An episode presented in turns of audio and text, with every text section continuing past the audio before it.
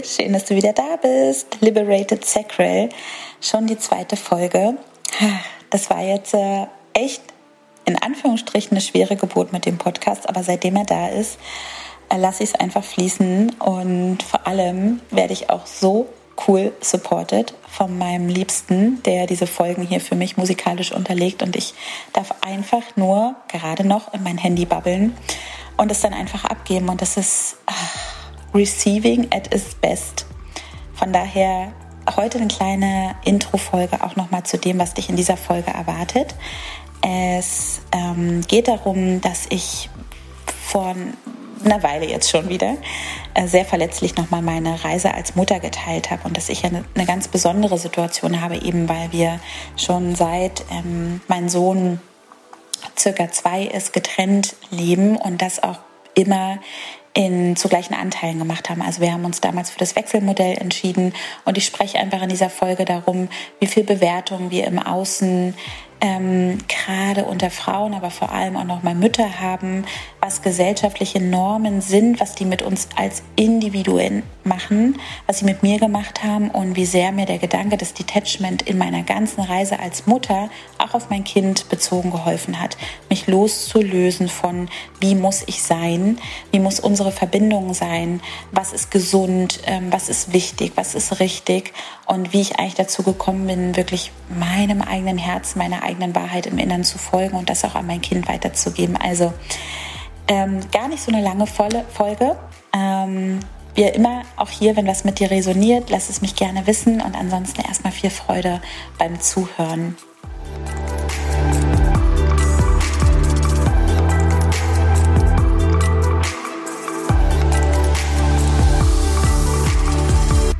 Meine persönliche Geschichte die Reise als Mutter, die Reise als getrennt Erziehende wahrzunehmen, wie besonders sie eigentlich ist und war und wie kraftvoll es ist, darüber zu sprechen und wie sich meine Perspektive auf diese einzelnen Etappen nur verändern konnte, weil ich angefangen habe zu realisieren, dass wir, ich mit dem Zutun von allen, die daran beteiligt waren, diese Geschichte ganz individuell geschrieben haben. Und dass mit all den Tiefen und Höhen etwas ganz, ganz Einzigartiges daraus entstehen musste. Und ich mich aber ganz oft in meinem Business als Coach, Mentorin da immer ein Stück weit bedeckt gehalten habe, außer natürlich in meinen persönlichen Räumen. Alle, die mit mir im Gruppen- oder One-on-One-Setting gearbeitet haben, wissen über meine Geschichte. Und ich bin niemand, niemand, der so hinter dem Berg hält. Ich habe überhaupt kein Problem damit. Im Prinzip bin ich wie ein offenes Buch. Aber du kennst es wahrscheinlich selbst der Schmerzpunkt in deinem Leben wird immer das sein, wovon zwar die meisten Menschen berührt sein werden, die meisten Menschen auch ermutigt und inspiriert, aber es wird dich am meisten Überwindung kosten, darüber zu sprechen. Denn sonst wäre es nicht der Schmerzpunkt in deinem Leben oder mehrere. Wir haben alle mehrere Schmerzpunkte. Meiner war es anzunehmen, dass ich genug Mutter bin, auch wenn ich mein Kind nicht 24 Stunden, sieben Tage die Woche sehe. Und dass ich bereits bei uns so herauskristallisieren musste, dass er mit knapp drei Jahren gelernt hat, mich, aber auch seinen Papa nur alle 14 Tage zu sehen, weil wir uns von Anfang an die Zeit nach unserer Trennung zu gleichen Teilen aufgeteilt haben. Und das war eine sehr, sehr herausfordernde, aber rückblickend kraftvolle Entscheidung, in der ich so viel darüber lernen durfte, loszulassen, loszulassen, um am Ende in einem friedlichen Zustand anzukommen. Und das bedeutet nicht, den Schmerz nicht mehr zu fühlen. Das bedeutet nicht, die Frustration, die Traurigkeit nicht mehr da sein zu lassen, selber in diese Art von Negierung zu gehen. Mir geht's gut. Es muss alles so sein. Das meine ich nicht. Sondern im Frieden damit zu sein, weil du vertraust darauf, dass der Weg, den ihr gewählt habt, genauso bestimmt ist und wichtig und richtig ist. Und dass ich gelernt habe durch meine persönliche Reise, durch die Entscheidungen, die ich bereits längst bevor ich Mutter wurde getroffen habe, die mich immer, immer, immer, immer auf den richtigen Weg geführt haben. Gelernt habe, mir zu vertrauen, meinen Entscheidungen zu vertrauen. Und hätte ich damals gespürt, das ist nicht der Weg, das ist nicht der Weg für mich, mein Kind nur die Hälfte der Zeit zu sehen, dann hätte ich es nicht gemacht. Aber ich wusste damals, dass das Leben mich gerade auffordert, loszulassen. Und dass die Anstrengung, in der Situation in den Kampf zu gehen, vielleicht sogar vor das Gericht zu gehen, das, das, hat, das hat nicht gepasst. Das war nicht das, was sich gut und richtig angefühlt hat und nicht aus der Situation des Konflikts heraus. Nicht aus der Angst davor, dass es zu anstrengend werden könnte, sondern ich mich damals schon fragen musste, zu welchem Preis? Welchen Preis zahlt mein Kind dafür, wenn ich den Weg gehe, der sehr, sehr üblich ist? Wie viele Partner, die sich für eine Trennung oder Scheidung oder egal in welcher Konstellation entscheiden, vor Gericht gehen? Natürlich wird dann gesagt, es wird ums Kind gekämpft. Aber was bedeutet das eigentlich? Was bedeutet das im Umkehrschluss für alle und vor allem fürs Kind? Und ich habe schon immer in der ganzen Zeit versucht, den Weg zu wählen, der sich am friedlichsten anfühlt. Auch wenn das bedeutete, dass ich Dinge nicht ausgesprochen habe in der Trennungsphase und darüber hinaus weil ich überlegen musste, ist es das jetzt wert und was entsteht daraus wiederum im Konflikt für das Kind, für meinen Sohn. Und das ist bis heute noch so. Und sicherlich wünscht sich jeder in einer Beziehung und danach, dass man weiterhin super, super gut miteinander sprechen kann dass man sich auf Augenhöhe begegnet, dass man die Entscheidungen alle in einem ja, Kompromiss lösen, lösen kann und dass so das Bestmögliche fürs Kind herauskommt. Aber die Realität sieht ganz oft anders aus und jeder, der selbst in der Situation war oder ist oder vielleicht auch eine Situation mitbegleitet hat, wo Kinder während einer Trennung mit im Spiel waren, weiß, dass all die Vorhaben, ähm, weiterhin respektvoll miteinander umzugehen, in der Realität ganz, ganz oft nicht umgesetzt werden. Und es geht mir hier gerade überhaupt nicht um Schuldzuschreibung. Ihr wisst, oder die, die schon mit mir einfach, ja, länger gehen und äh, vielleicht sogar schon mit mir gearbeitet haben, für mich ist nie die Frage, wer hat woran genau Schuld, sondern wie gehen wir in jedem Moment damit um, das Bestmögliche für alle herauszuziehen. Und das bedeutet auch, dass ich in dem Moment bereit sein muss, mich so zu führen und zu halten, dass mein eigener Wunsch, Recht haben zu wollen, nicht immer der ist, der für alle den weiteren Schritt bereithält. Und damit meine ich nicht, dass du deine eigene Wahrheit nicht lebst. Und das ist für mich ein schmaler Grat, den ich lernen musste. Meine Bedürfnisse mussten manchmal zurückgestellt werden in diesem ganzen Prozess. Dann mein Bedürfnis war zum Beispiel schon sehr, sehr, sehr lange dass ich so wenig wie möglich in Deutschland verbringen möchte. Spätestens seitdem ich 2018 aus Bali wiederkam, hat sich mir eine vollkommen andere Welt eröffnet. Ähm, ich habe mich selbstständig gemacht und es war für mich klar, dass ich hier immer weniger glücklich sein kann.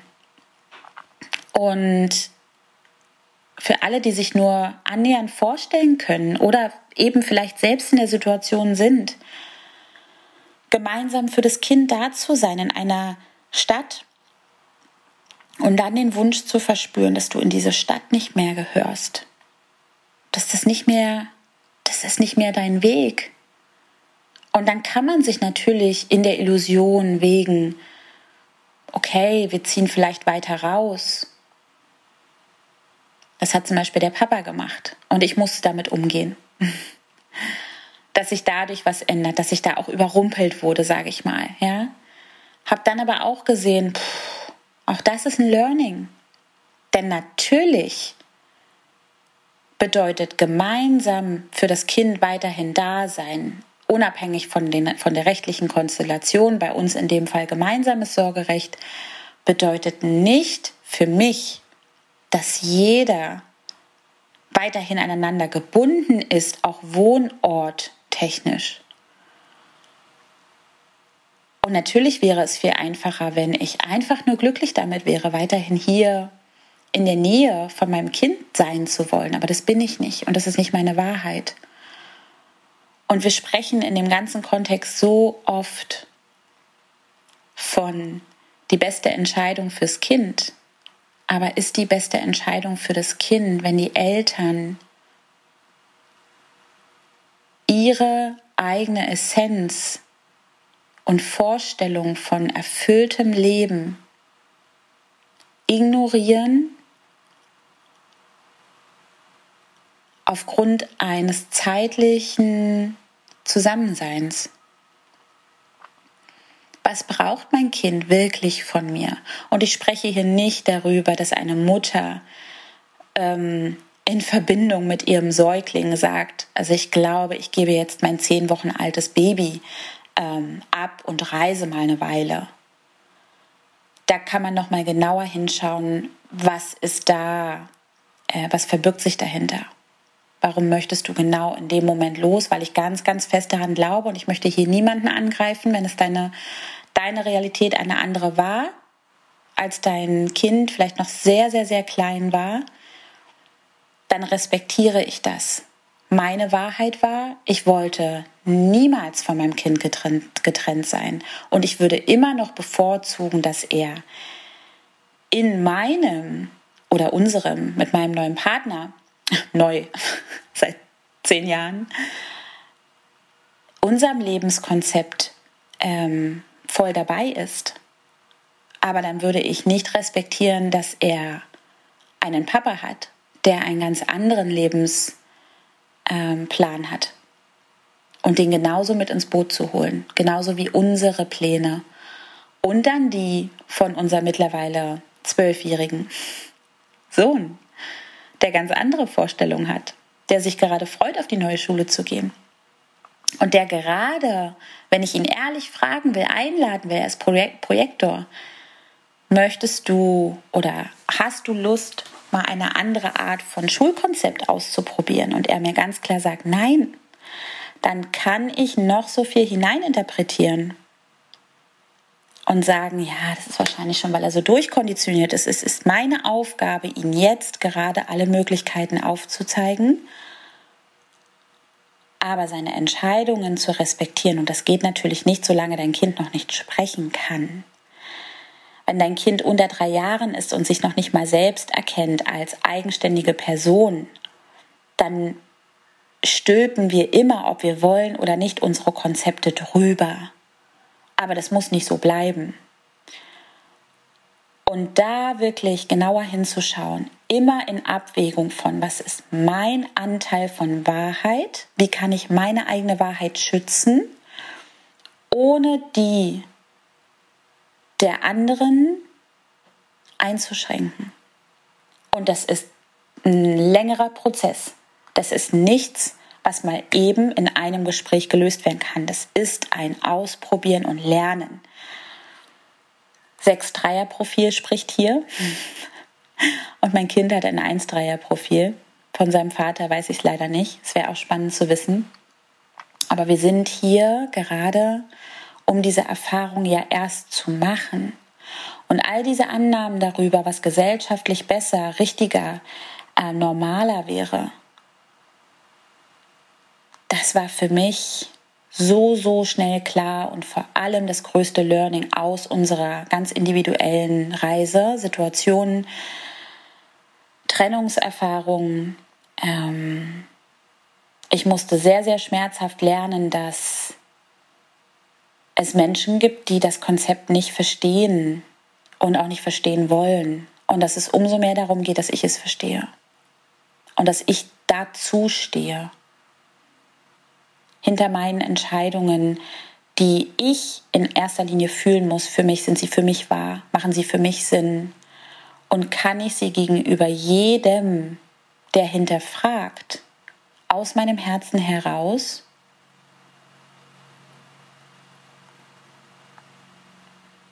befürworten, weiterhin dazustehen?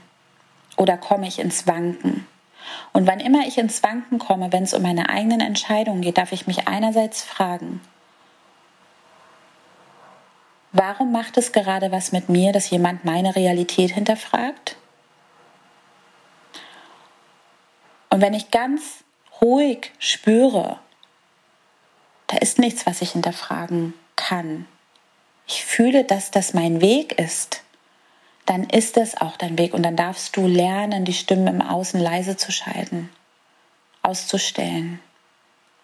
Wenn du merkst, es macht was mit dir, dich nicht nur zu verschließen, weil du sagst,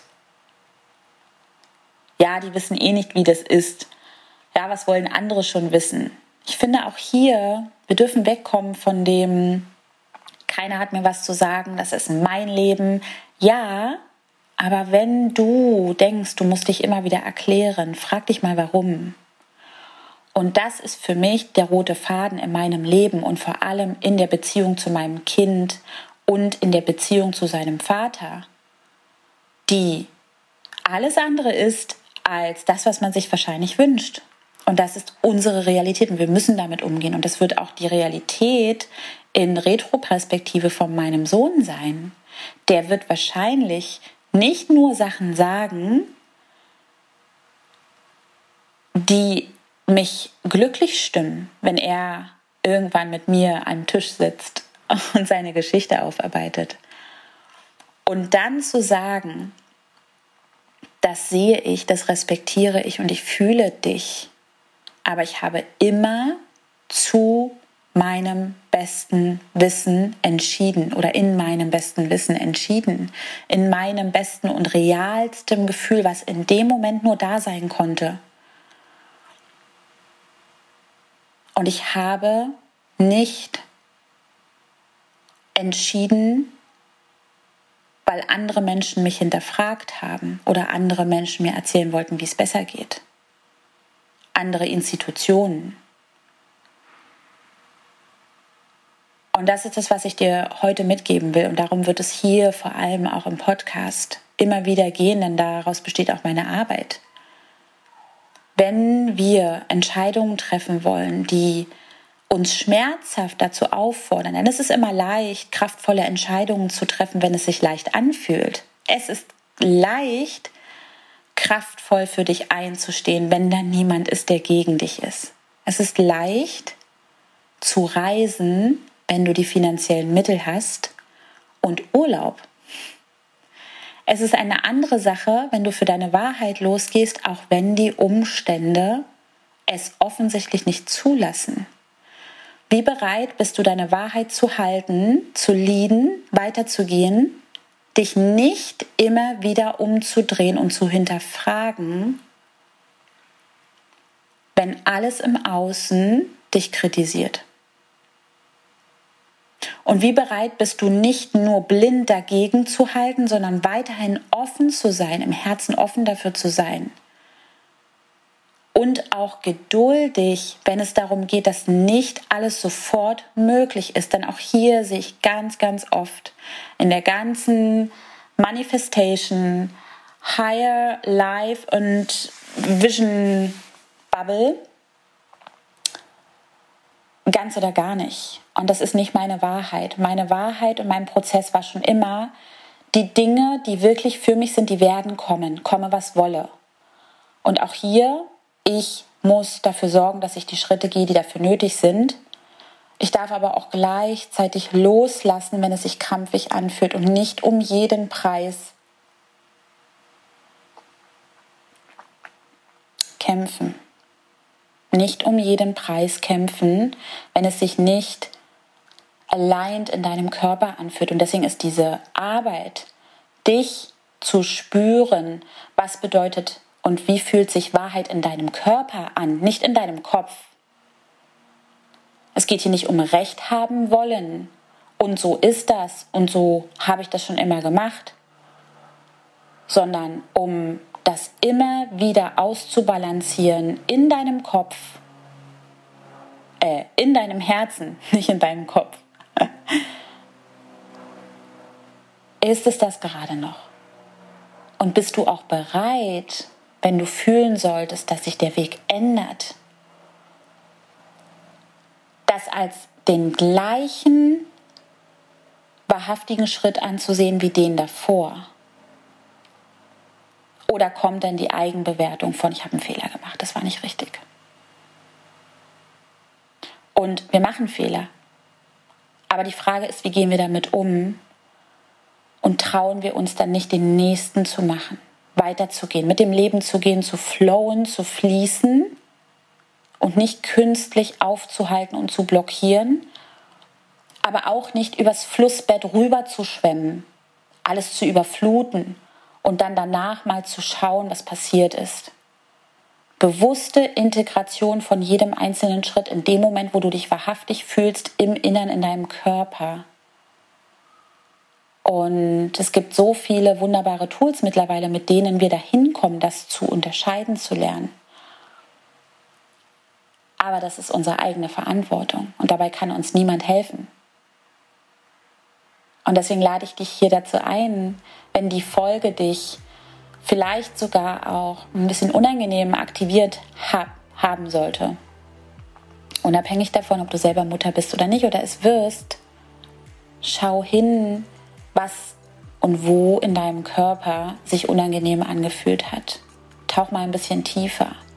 Denn es ist immer leicht zu sagen, ja, das ist so einfach, was sie da sagt. Und nee, also das kann ich überhaupt nicht nachvollziehen, musst du nicht. Du musst nichts nachvollziehen, du musst auch mir nicht recht geben. Dafür ist das hier nicht da, dafür bin ich auch nicht da. Und ich brauche dein Recht geben nicht. Ich brauche deine Zustimmung nicht. Genauso wenig wie ich deine Ablehnung brauche, aber ich lade dich ein und gebe auch die Verantwortung ab, dass du genau hinspürst, was das mit dir macht, was ich hier sage. Und ich würde mich freuen, wenn wir uns beide verbinden. Wenn du Lust hast, dann folg mir gerne auch auf Instagram. Ich verlinke alles unten.